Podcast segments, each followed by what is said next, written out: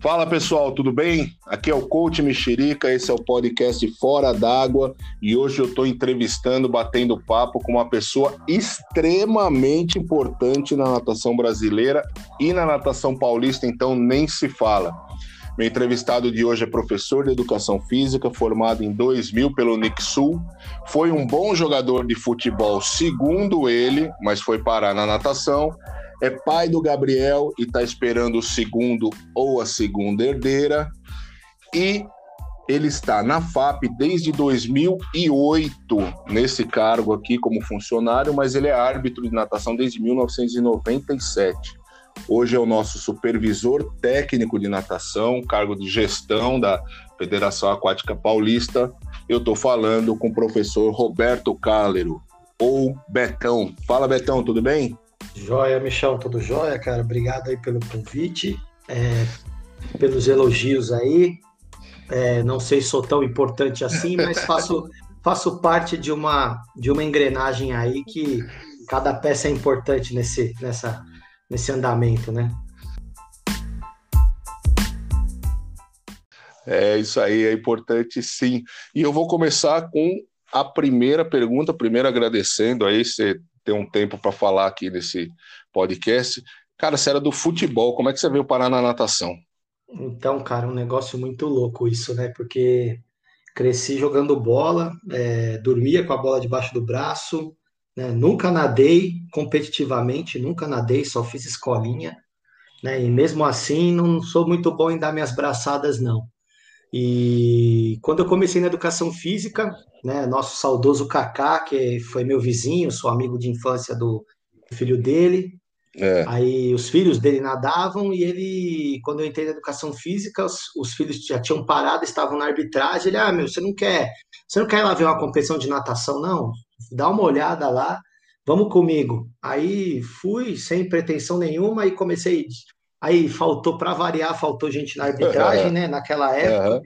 Aí eu fiquei de estafeta, sem uniforme, sem nada, recolhendo ficha para lá e para cá. E o pessoal gostou de mim. Ah, volta aí, cara.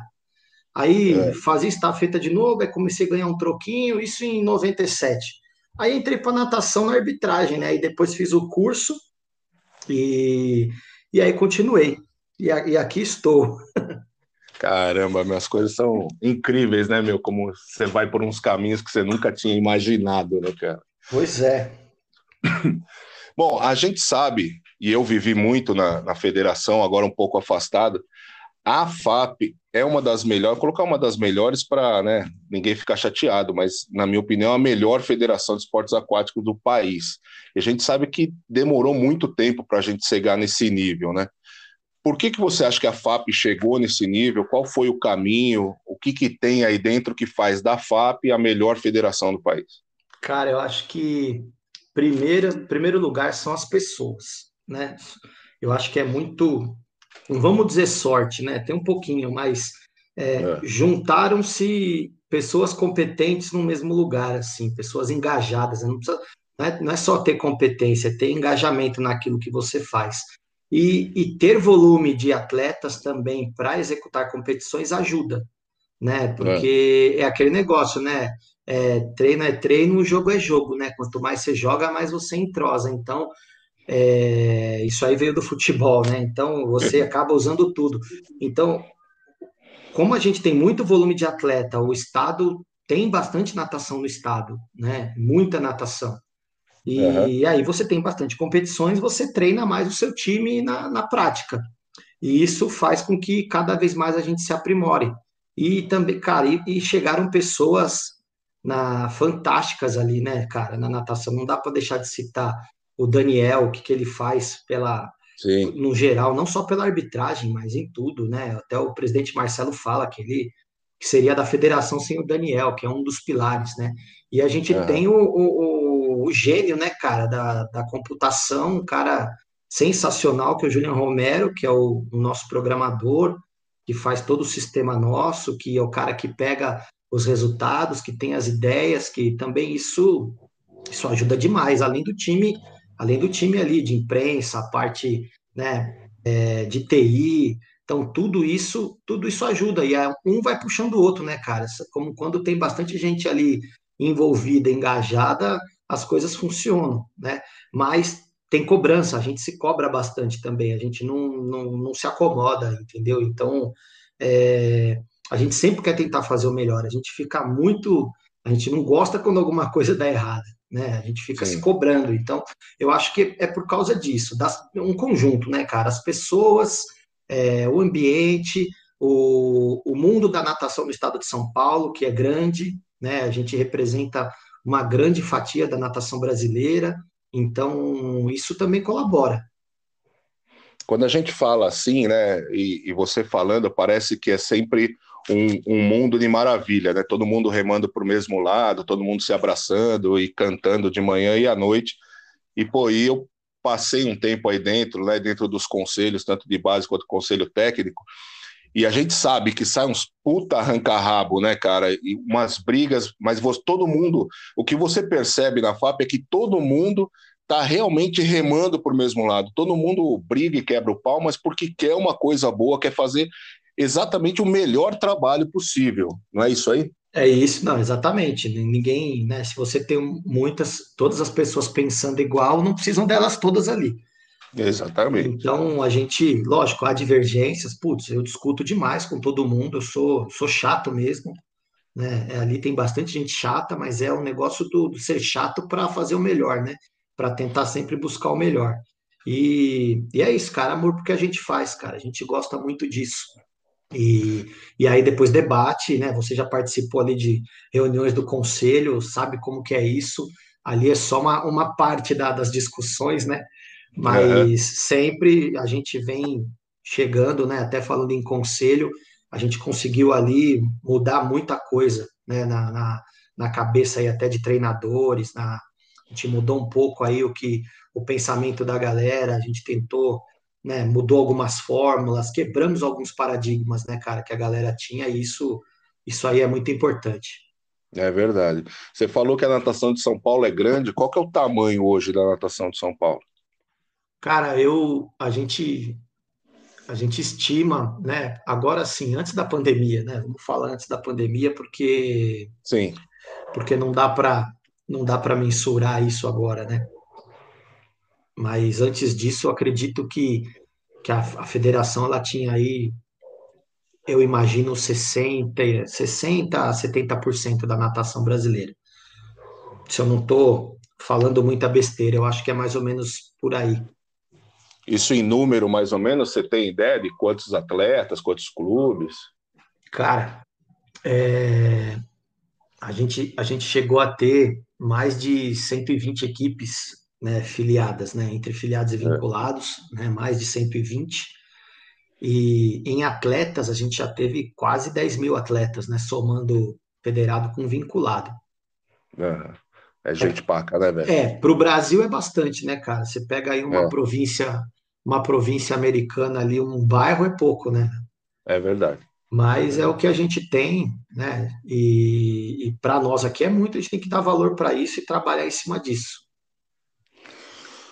Esse, o, esse bate-papo que eu estou tendo com você é o 16 episódio desse podcast. Né? Ele teve uma temporada até o décimo, e aí, se eu estou considerando a segunda temporada, e nessa segunda temporada eu estou frisando muito em termos profissionais para quem é estudante de educação física, para quem trabalha na educação física. Então, pensando nisso, eu queria que você falasse um pouco de como é a organização da FAP. Ok, que não tem só pessoal de educação física na FAP, porque também não dá, a gente precisa de, de todas as coisas, mas é, para a galera ter uma ideia de como é o gerenciamento da natação em São Paulo. Bom, vamos lá. É, bom, a federação, ela é, na verdade, ela é dos clubes, né?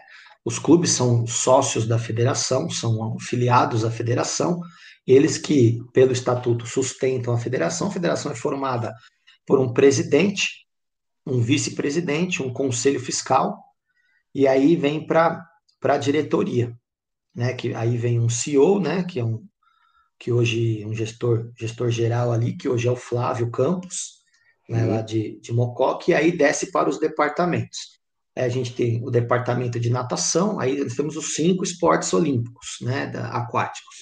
Aí a gente tem o departamento de natação, maratonas aquáticas, que é o Maurício, né, na natação sou eu, no polo aquático o João Renê, No nado artístico e nos saltos é a Ana Oliveira. Uhum. E aí a gente vem para a parte ali administrativa. Na logística, o professor Daniel Schneider, também é o diretor presidente da comissão de arbitragem da federação, né? Acho que é o funcionário mais antigo ali que a gente tem, né? Ele e o João René estão ali há bastante tempo já, o Daniel na natação há muito tempo. E ali junto na logística com o Daniel, o, o Nilson, que é o Pelé, né, que uhum. é o motorista, nosso motorista, também ajuda, carga e descarga, montagem e desmontagem nas competições, né, dos equipamentos. Daniel que cuida desses equipamentos, né. É... Aí a gente tem também a área de imprensa, é a Liliane, a área de TI, né, que é o Giovanni, o Danielzinho, a Diva, né, que faz, que cuida da sede ali, da toda a parte de limpeza, cafezinho, da, de, cuida do patrimônio, né? Uhum.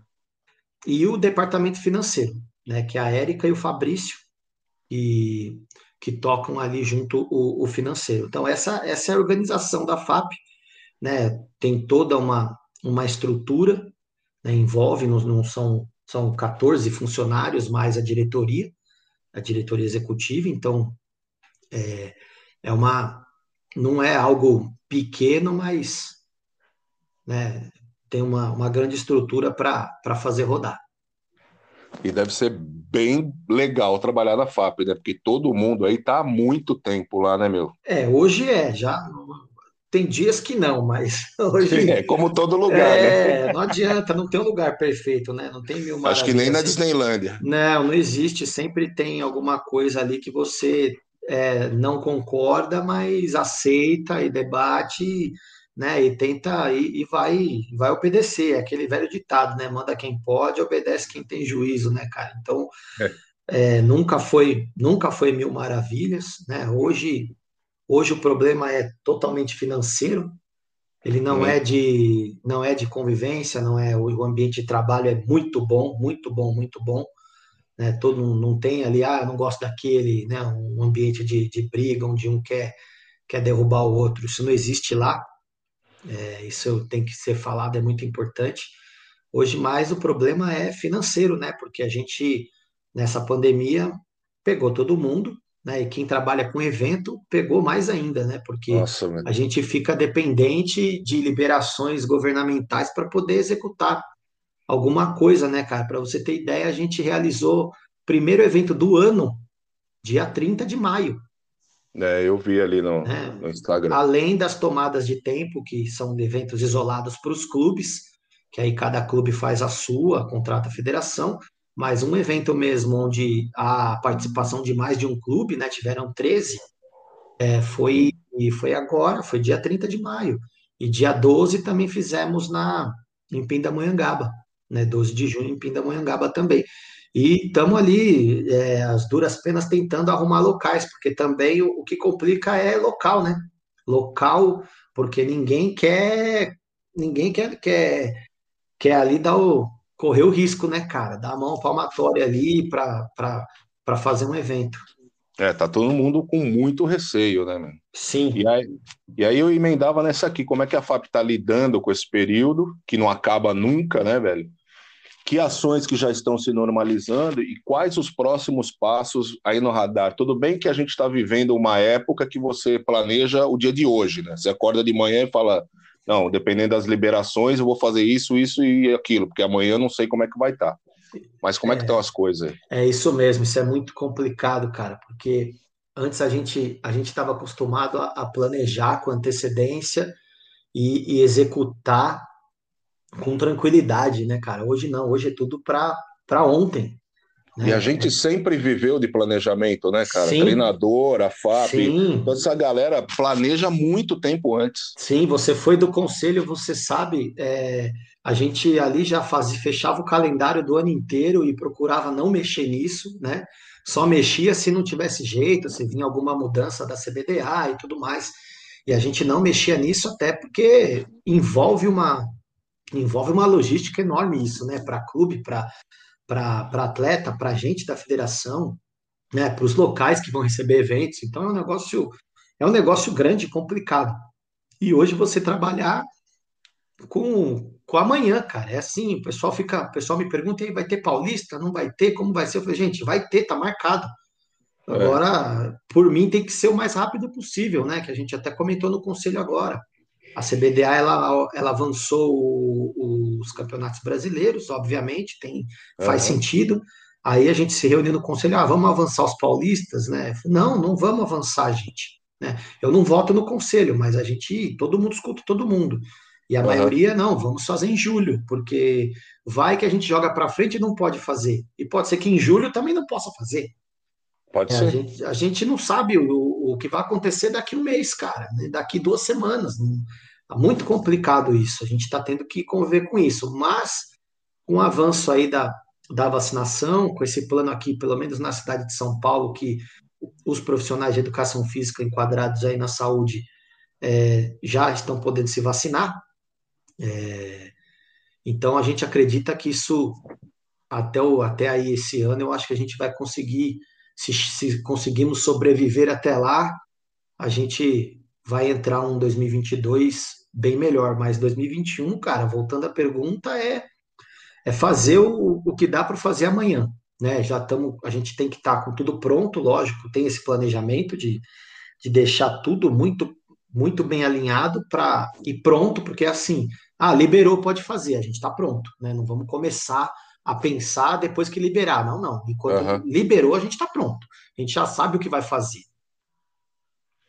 E aí, pensando nisso, a gente, quando, quando pensa na natação competitiva, é, pensa muito lá em cima, né? Ah, e ainda mais agora em ano olímpico, né? Então, pô, os caras de Olimpíada, os caras de brasileiro, os caras de paulista, e naturalmente, certamente, a categoria Mirim é a última que vai ser pensada, até porque os pais também estão muito receosos, tem uma série de coisas que atrapalham. Por outro lado, é a geração que vai garantir a competição daqui a alguns anos, né, meu?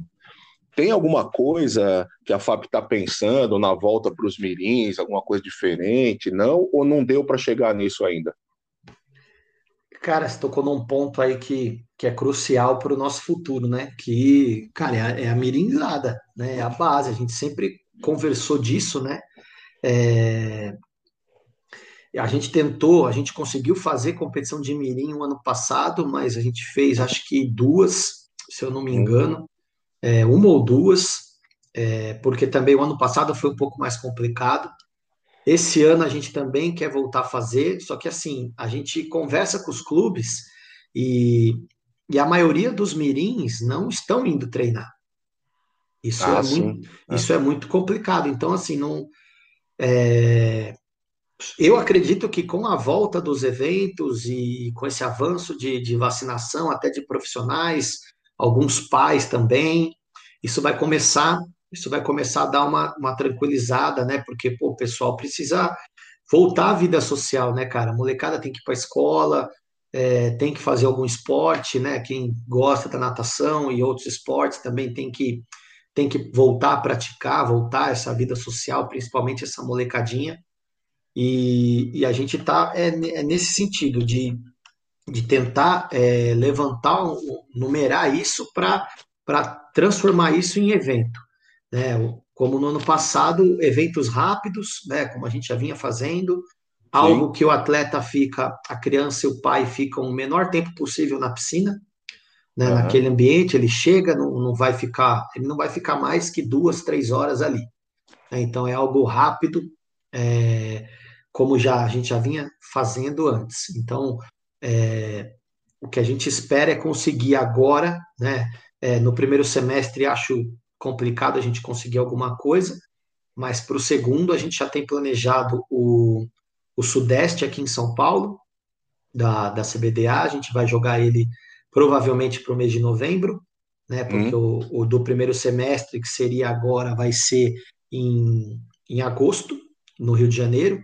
Então a gente vai jogar para novembro o nosso além dos eventos aí, e com o Sudeste aqui, né, que é Mirim Petis, a gente consegue fazer eventos preparatórios em São Paulo. Então, a gente acredita nessa linha que a gente consegue, fora o Sudeste, fazer dois a três eventos aí para essa mirinzada nesse ano.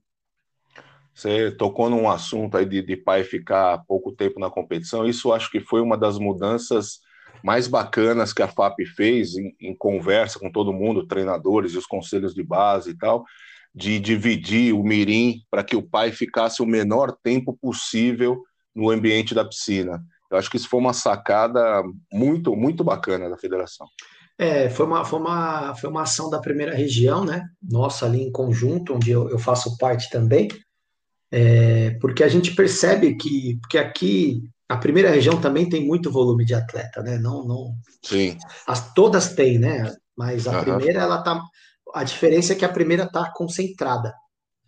É, as, as demais têm, mas elas estão elas estão um pouco mais espalhadas e isso dificulta a dinâmica de evento deles. Eles não conseguem fazer um evento só para mirim, né?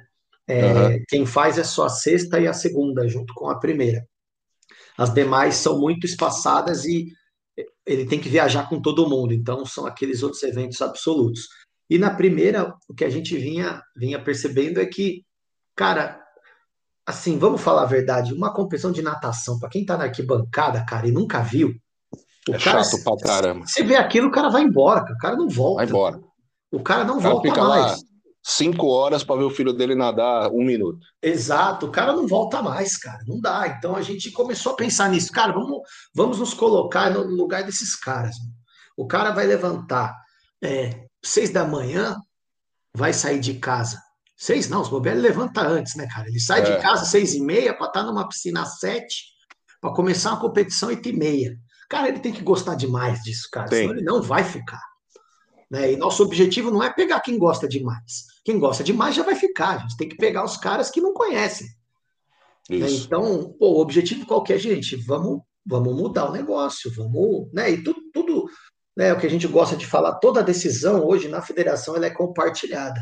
A gente tem um respaldo para fazer isso. Para ninguém toma uma decisão sozinho. Né? Uhum. Tudo, tudo, é muito conversado, né? Entre conselho, diretoria, né? Então, isso, isso é o que também é, faz a diferença, né? E, e, cara, vamos bolar alguma coisa. E aí, gente, vamos fazer nesse sistema. É, faz a categoria de uma vez, cara. Nada todas as provas direto. Né? Pô, são, são molecada, prova curta, vai, vai aguentar, né? É, uhum. Então a gente fez, começou com o circuito Mirim dessa forma, de primeiro, primeiro Mirim 2, nada, todas as provas da categoria, vai embora, aí 20 minutos de aquecimento, Mirim 1, nada, o que tem que nadar vai embora. Então a gente viu que uma competição de, de 5, 6 horas, a gente subdividiu ela em três períodos de, de duas horas, ou até uma hora, uma hora e meia, né? E, e pô, isso pro para o pai, aliás, o pai que tem filho nas outras categorias vai ficar um pouquinho mais, não dá para. Aí a gente não achou a fórmula certa ainda. Né? E é, acho que nem existe. Aí fica... Nem é, tem, né? É, aí nem existe. Mas o cara que vai ali para levar o filho dele, que é a maioria, que leva um, né? É... Ou dois, né? Ali mais pertinho, é. o cara, o cara vai ficar ali no máximo três horas ali dentro do ambiente da piscina. Então, e vai ver o filho dele nadar duas vezes. É, rapidinho, e, né? É, então assim, pô, ele chega, vai, leva o moleque, se troca, vestiário, fica ali com a sua equipe, acabou, vai para arquibancada e só assiste, né? Que é a função do pai, né? Ali, assistir uhum. e apoiar, né?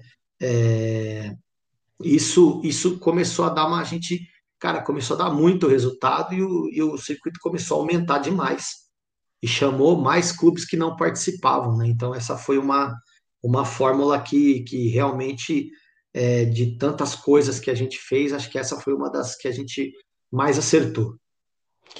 E eu lembro que algum, alguns anos, não, há muitos anos, as academias participavam muito das competições da FAP. Eu me formei como treinador em academia, comecei como treinador em academia. E tinha muita academia, né? Eu sou do ABC, Lá as academias uh, nadavam as competições da federação em peso, e isso diminuiu muito por N fatores.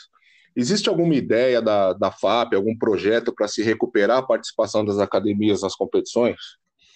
Existe. A gente iniciou o projeto Paulistinha, né? Foi até um projeto até de autoria do, do nosso atual presidente, Marcelo Biasoli, é, que também é formado, foi técnico de natação, né? hoje é empresário, né? Tem academia no interior em Jaboticabal. É, e ele lá, quando ele foi vice-presidente da federação, né, na, na, última gestão do Miguel, ele, ele entrou com esse projeto do, do Paulistinha, né, em parceria com o Gustavo Borges, onde era o, a, o principal objetivo era uma, uma, um evento muito lúdico, não era, não tinha um caráter competitivo, onde uhum. o objetivo era pegar essas academias. Né? No interior isso funcionou muito bem no, no, no começo. E o objetivo principal era se a academia é, tivesse é, ali a oportunidade e, e quisesse entrar mais para a federação, porque o nome federação, competição, isso dá uma assustada hoje nas academias. Os Sim. caras acham que não tem nível para estar com equipe na federação, e não é verdade. A gente tem competição para todos os níveis. Sim. É, então, é, e, e, a gente começou a quebrar esse, esse paradigma, né? É, porque, como você disse, são vários fatores, né, cara, que, que, que contribuíram para que essas academias e até clubes começassem a, a encerrar suas atividades. É, é verdade, muita então, coisa. Então, é, foi muita coisa envolvida. Questão, tem questão econômica, tem é, tudo mudou, né, cara? Tudo mudou. Quem não acompanhou a mudança sofreu um pouco. Então, é, é mais nesse sentido. E aí a gente criou o vinculado, né? Então, a academia, por um preço muito baixo, de baixo custo, ela pode ser vinculada à federação e os atletas participarem ali dos nossos eventos, né, de torneios regionais. Aí a Copa São Paulo, que é o evento exclusivo para os vinculados, que hoje é o nosso, é, vamos dizer assim, é o nosso carro-chefe, onde é o, o, o, celeiro, né, dos atletas de São Paulo. Dali que saem é, algum, muitos atletas que, que passam aí a ser federados que é uma competição de muito sucesso, né, meu? Muita gente participa. Sim, a gente é, é uma competição que tem média de mil nadadores. É, é. é a maior competição que a gente tem no, no estado. Né? Não, no Brasil, acho que não, mas no estado é uma, é uma das, né? Até no Brasil é uma das que mais tem participação aí. A gente já chegou a bater 1.300 nadadores nessa competição. Ela é, já fizemos em duas piscinas, já foi, já fizemos umas loucuras aí. Então, isso pô, isso, é, isso, isso, é, isso é legal, que também dá uma, dá uma alavancada. E daí, e é o que a gente sempre fala, né, cara, da quantidade sai a qualidade, né? Então, uma hora, uma hora você vai acertar ali. Então, é, voltando ali para as academias em si, o projeto é esse, mas é, o, eu acho que o, o segredo é, ter, é captar isso. Né? E quem está responsável aí hoje por essa por essa captação. Né? A gente tem um departamento na federação que está preocupado, sim, em, em trazer a, a mais academias para dentro da FAP. Né? E a gente, com certeza, nesse período aí pós-pandemia, quando a gente puder trabalhar com tranquilidade, sem, sem as incertezas, a gente vai retomar esse projeto. Era isso que eu queria saber, porque muito dono de academia, como você falou, fala em federação, ele já fala, não, não, não quero, não quero, não quero. E, e a minha pergunta era nisso: se, se a, a, FAP vai atrás dessas academias, vai ter alguma, algum processo para captar essas, essas novas academias de volta para a federação?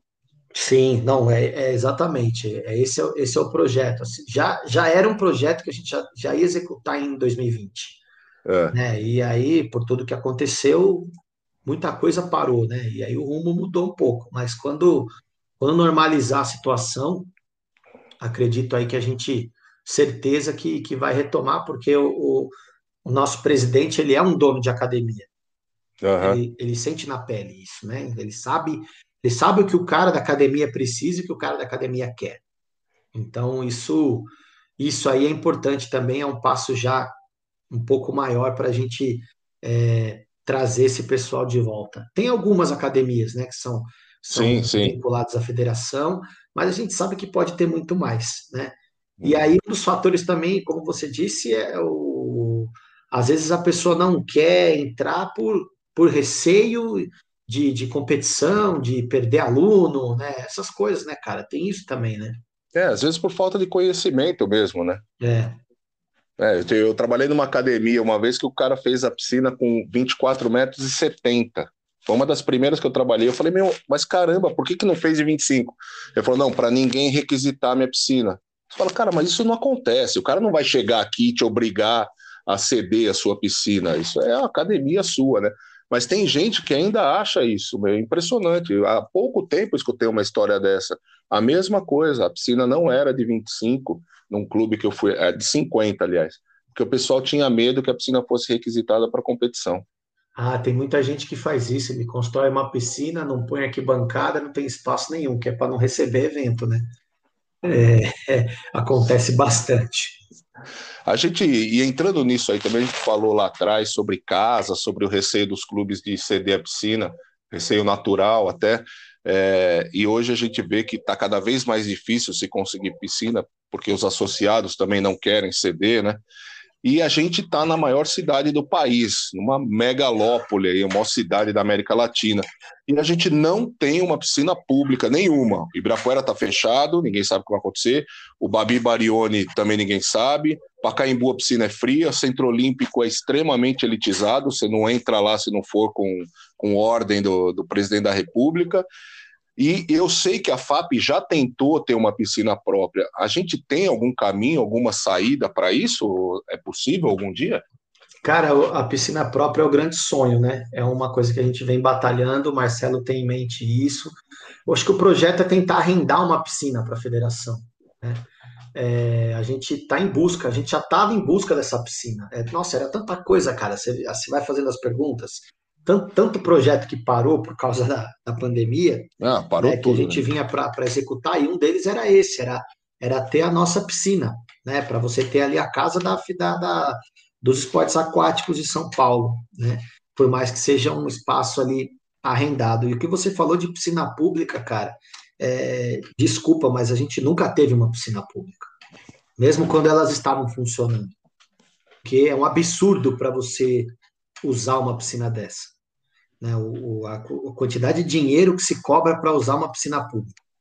É, até teve a, a, disputa ali, né, a discussão sobre Ibirapuera, e a galera falava isso, ah, mas ninguém usa, mas ninguém sabe também quanto que o governo cobrava para cada etapa de, exatamente, de Exatamente, era uma guerra para conseguir uma piscina dessa para fazer alguma coisa. Né? E quando é, é, tudo depende de. Aí entra o lado político, né? Quando você tem um governo que está alinhado com esse lado do esporte, fica mais fácil. Aí muda um governo que não que olha mais para um outro lado, aí pronto, aí é começa tudo do zero novamente. A gente sabe como funciona isso, né? Então, uhum. só que assim, é, é o que você falou, Babi Barione, cara, era uma, era uma grana para fazer uma competição lá. Ibirapuera, mais ainda. Né? Pacaembu, mesma coisa. Né? Tem taxa. Eu acredito que tem que ser pago mesmo, não tem que ser de graça, porque existe mas tem que ser possível, né? É, uma manutenção de funcionários. Você tem alguma coisa ali de funcionários que já são pagos por nossos impostos também, né? Sim. Tem isso, isso, também. Então, é... mas eu acredito que tem que ter um critério, tem que ter uma taxa mínima de uma taxa. O Centro Olímpico, cara, por incrível que pareça, é o lugar mais barato para se fazer isso. Que eles têm a taxa, a taxa pública que eles falam e, e, e até faz um pouco de sentido, né? Porque senão uhum. todo mundo quer. Mas, mas, mas o que você disse é um, é um pouco mais é, é um pouco mais burocrático, né? Você tem que conhecer o caminho ali para chegar. Mas não é um local complicado, não. A gente tinha, antes da pandemia, a gente já tinha agendado duas competições lá.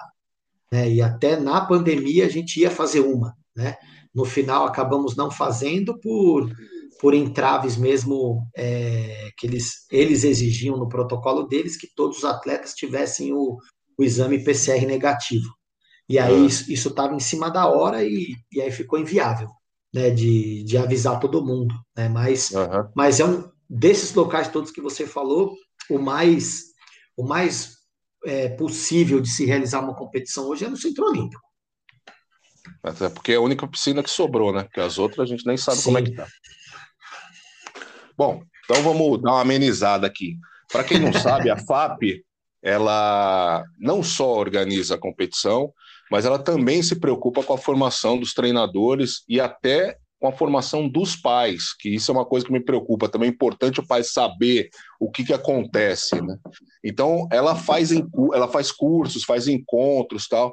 Como é que foi essa situação desse curso? É, esse episódio está indo ao ar dia 14, agora de, de junho, né? Então teve um congresso, né? Promovido pela, pela FAP e vai ter um simpósio de paz. Fala para mim desses encontros aí. Isso é legal, cara. A gente começou, a gente sempre quis estreitar esse laço com o pai, né? Para orientar, né? Qual Sim. é a função, qual é a função do pai, né? Porque a gente sabe que existem pais que, que, que passam do limite do da onde ele pode chegar, né? Ele quer estar na beira do, do da piscina com o cronômetro na mão, né? Então, Sim. É, e isso de certa forma, na maioria das vezes atrapalha muito, né? E acaba com, com uma possível carreira aí de um atleta promissor. Então, nosso objetivo sempre foi esse. A gente começou fazendo palestras nas competições, né? Trazendo pessoas para palestrar nos intervalos de competição, né? Promovendo ali, chamando os pais, né? Na busca de orientar. E, e nessa e na pandemia a gente aproveitou, né? A gente sempre fez o Congresso Paulista de Esportes Aquáticos. Ele sempre foi presencial, né? Foram uhum. foram dois anos presenciais e o terceiro a gente fez online o ano passado, com mais de 400 pessoas. Esse agora a gente vai ter, é, agora, no caso, aconteceu, né? A gente tá, vai exibir dia 14, mas a gente está gravando agora no, nesse final de semana do Congresso, né? Que a gente tem a participação de 320 é, pessoas inscritas né, nesse congresso, a gente, um número muito bom né, para a atual situação, onde também a gente tentou mudar a dinâmica, porque ninguém mais aguenta ficar assistindo palestra no computador, né, cara? Puta, é dose, hein? Já é foi, dose. né? Já foi o momento que você ficava ali trancado vendo isso. Mas, assim, transmitir conhecimento sempre é bom. Uhum. Né? Então, a gente fez dessa vez uma dinâmica diferente, né? É, diminuiu o número de palestras por período e deu um intervalo maior para descansar a cabeça.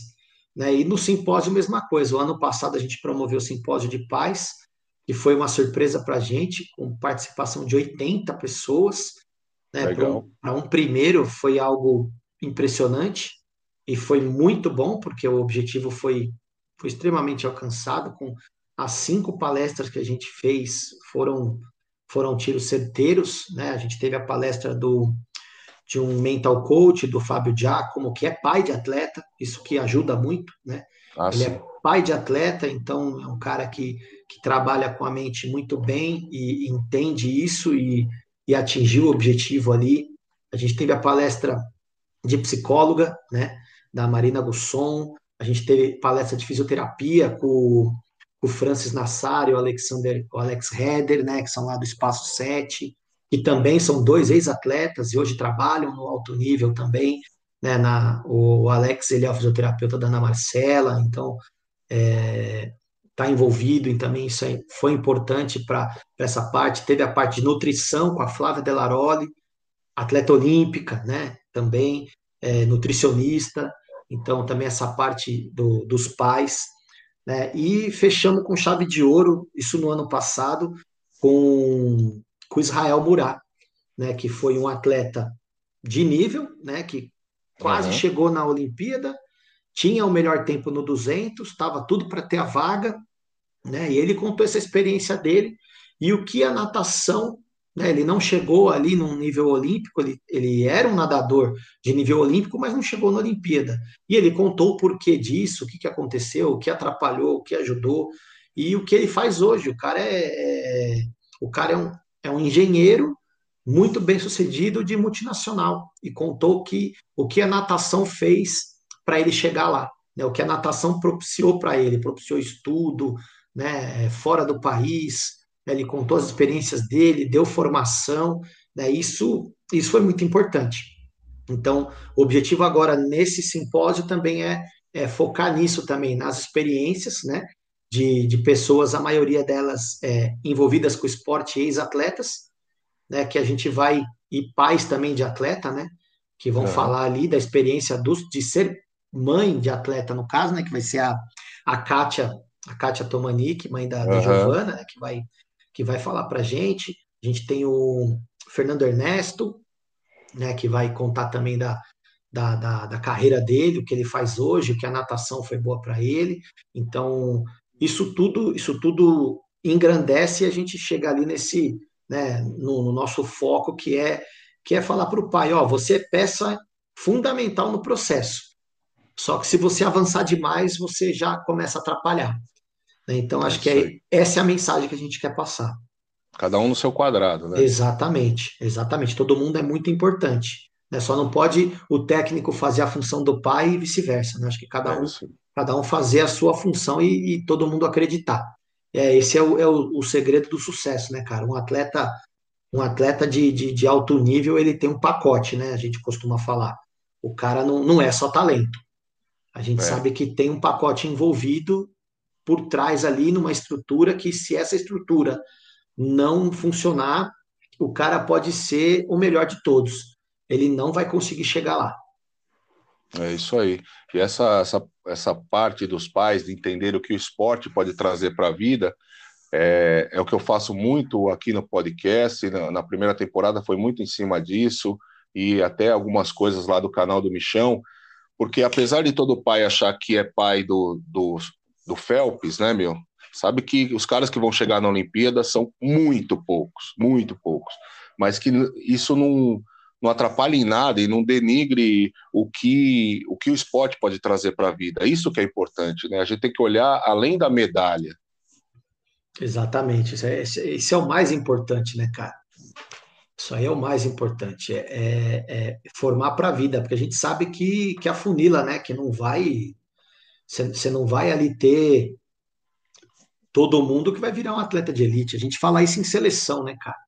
Em é. seleção a gente fala isso, né, cara? Só deixa eu, se eu puder falar os demais participantes aí, que eu não falei, eu fala falei, aí, da, falei aí. da Cátia e do Fernando Ernesto, né, que vão, eles vão estar, tá, a gente dividiu aí no domingo isso, a gente fez no passado um dia só, né, foi bom, mas foi desgastante, então a gente uhum. dividiu em, em, meio período no sábado e meio período no domingo, para dar uma, para dar um refresco, né, então a gente vai começar às quatro e meia com o, com a, o Alexandre Zuiker, que hoje é o vice-presidente da federação, mas ele é o, um dos caras idealizadores gestores ali do, do, do, projeto da BDA, né, que hoje, hoje é um dos, dos, dos maiores projetos ali de esporte aquático, né, que a gente é um tem no Brasil. sensacional mesmo. Né, eles, é têm mais, eles têm mais de 4 mil crianças no projeto deles, então é um negócio absurdo. Então, ele vai contar essa experiência, né, onde eles pegam crianças de, de favela mesmo, né, bem uhum. pobres e, e, colocam ali no projeto para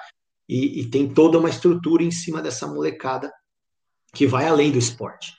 Então ele vai contar um pouco disso. E depois a gente tem a parte da psicologia, né, isso que vai ser a, a Márcia Martins, que é psicóloga esportiva, também conhecida aí por muitos, ela também trabalha em algumas equipes, né? E a doutora Ana Lúcia Sapinto, que também ela ela atende se Espetacular. Tiver, se eu não estiver falando besteira, mais da metade dos atletas aqui de São Paulo. Ah, com certeza. É, ela que atende, porque eu sei, porque eu recebo atestado médico aqui para registrar. mais, da, mais da metade é, vem com a assinatura dela. Então, ela também já falou, ela já falou para os técnicos no congresso, né, no, na edição que a gente fez lá em Jaboticabal, e agora ela vai falar para os pais. E aí no domingo vem o Fernando Ernesto e a Kátia para fechar. Né? Então, isso é, é, essa é a nossa programação, cinco palestras também, agora divididas em dois dias para dar um refresco aí para os pais. E o simpósio é dia 19 e 20, é isso? Não, simpo, não o simpósio ele é dia é, 3 e 4 de julho. Ah, 3 e 4 de 3 julho. 3 e 4 de julho, é, tem um mês de diferença entre o congresso e o simpósio. A gente fez o ano passado com duas semanas de janela, a gente ficou louco. Então, a gente vai aprendendo, né, a, a fazer também, aí dando o espaço aí de tempo necessário. Então, vai ser dia 3 e 4 de julho, né, nessa semana é, 4, 5, é, 3, 4, 5, a gente faz o congresso para os técnicos, né, que entra ali na parte de conhecimento que você falou, na, na formação continuada, né, que é um dos três pilares aí da, da gestão do Marcelo, que é propagar conhecimento mesmo, dar conhecimento, né, em grande parte gratuito, que os clubes têm, têm isenções aí, têm cortesias para colocar seus profissionais, então é, é mais um, um passo para a formação aí também, para ampliação de conhecimento.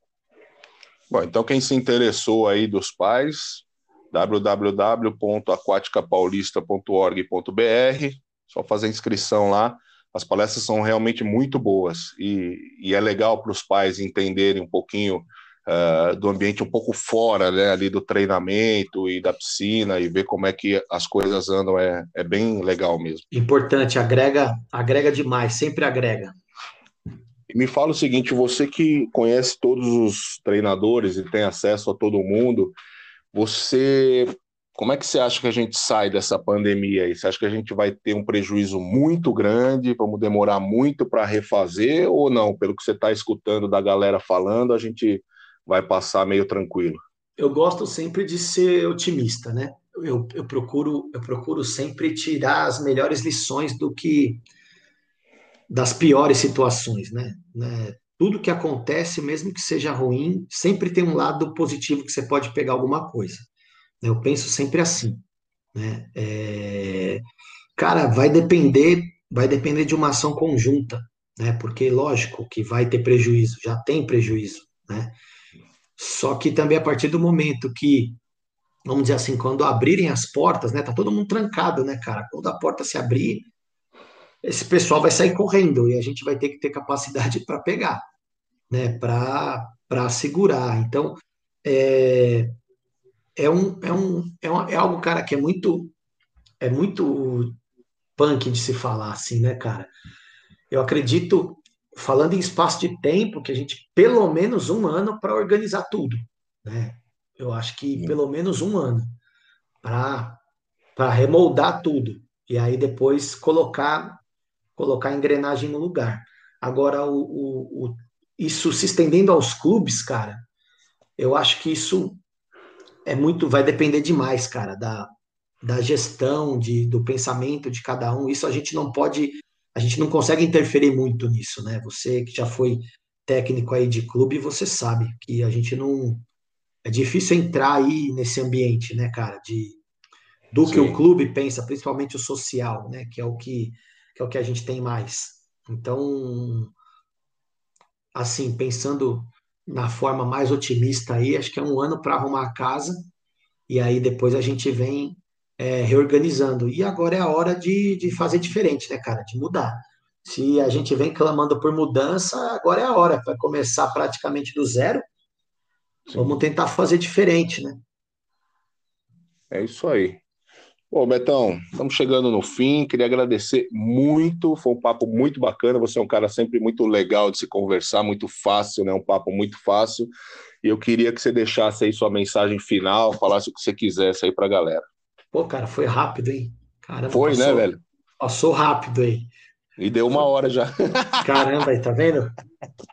É, passa, papo bom passa rápido. É, isso é, mesmo. Cara, eu que agradeço, cara. Eu que agradeço a oportunidade.